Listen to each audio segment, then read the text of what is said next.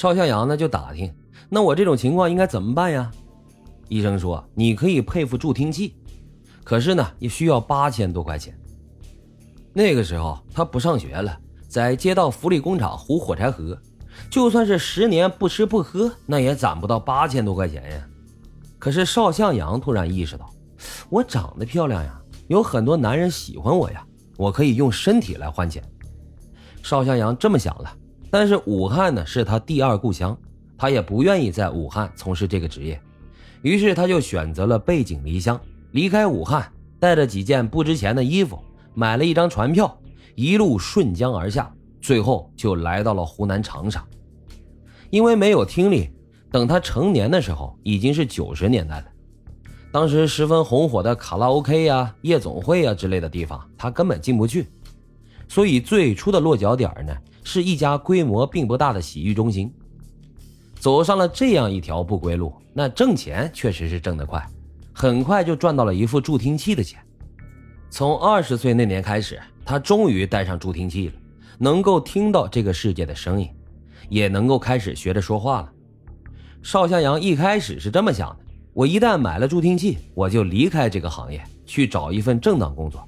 可是他却并没有这么做，所以说这个行业那就是一条不归路。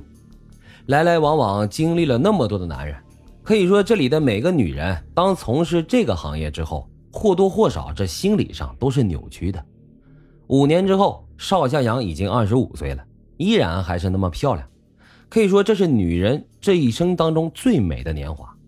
尽管二十岁才开始说话，但是她学得很快，短短五年的时间，不仅学会了说话，能够正常的交流，甚至啊还学会了几种方言呢。可是精神却越来越萎靡，开始失眠了，得靠酗酒或者是吃安眠药才能睡得着。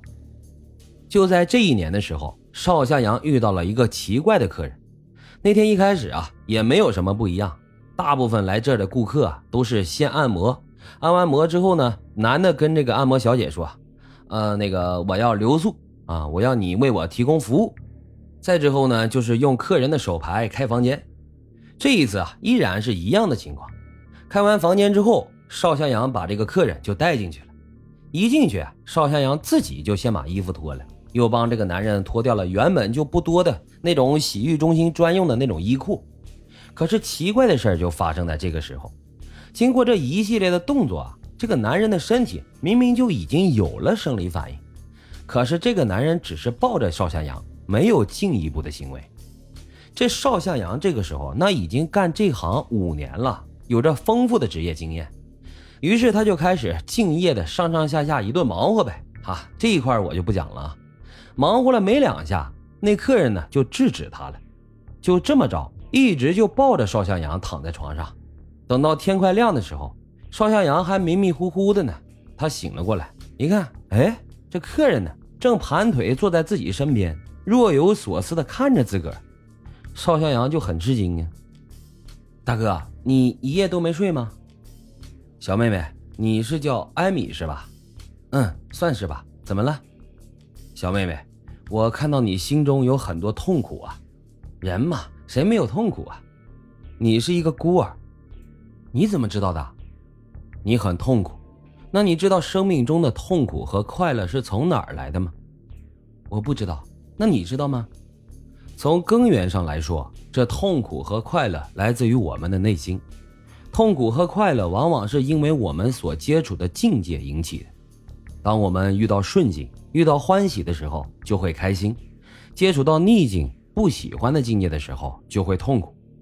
凡人最大的特点就是心随境转。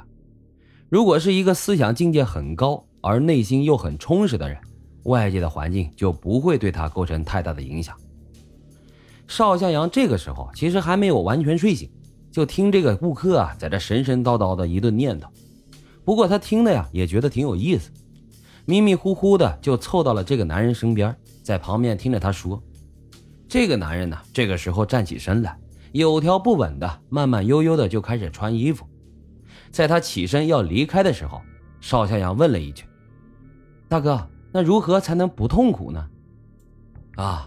痛苦和快乐的发生虽然与外界环境有关，但从根源上来说，还是我们自己的内心。解除痛苦最好的方法就是直视我们内心的烦恼根源，然后改变自己。大哥，那你可以告诉我你尊姓大名吗？啊，我叫刘连伟。邵向阳点了点头。他呀，见过成千上百的男人了，在他眼里，这个男人穿的挺寒酸，长得也不算出众，可是这种气度让人过目不忘。这就是我们常说的那种人的气场。这邵向阳第二回见到刘连伟啊，是在长沙郊区的一家规模很小的寺庙里面。这邵向阳呢，因为总做这个行当，也有了心理问题。他呢，总是会到寺庙里面来烧香，求一个内心的安稳和平静。那天一大早上，邵向阳到了庙里，烧完了香，正准备一个人沿着乡间小路往回走呢。在距离寺庙不远的小路上，他就见到了那儿正在低头捡一些枯枝啊、树杈啊，啊，正干着这个的那个刘连伟。尽管之前只有一面之缘，但是邵向阳呢，还是完整的记住了刘连伟这个名字。刘先生您好啊，邵向阳客气的问候。刘连伟直起了身子，啊。艾米小姐，你好。邵向阳这个时候才发现，刘连伟身上穿的是一件灰色僧袍。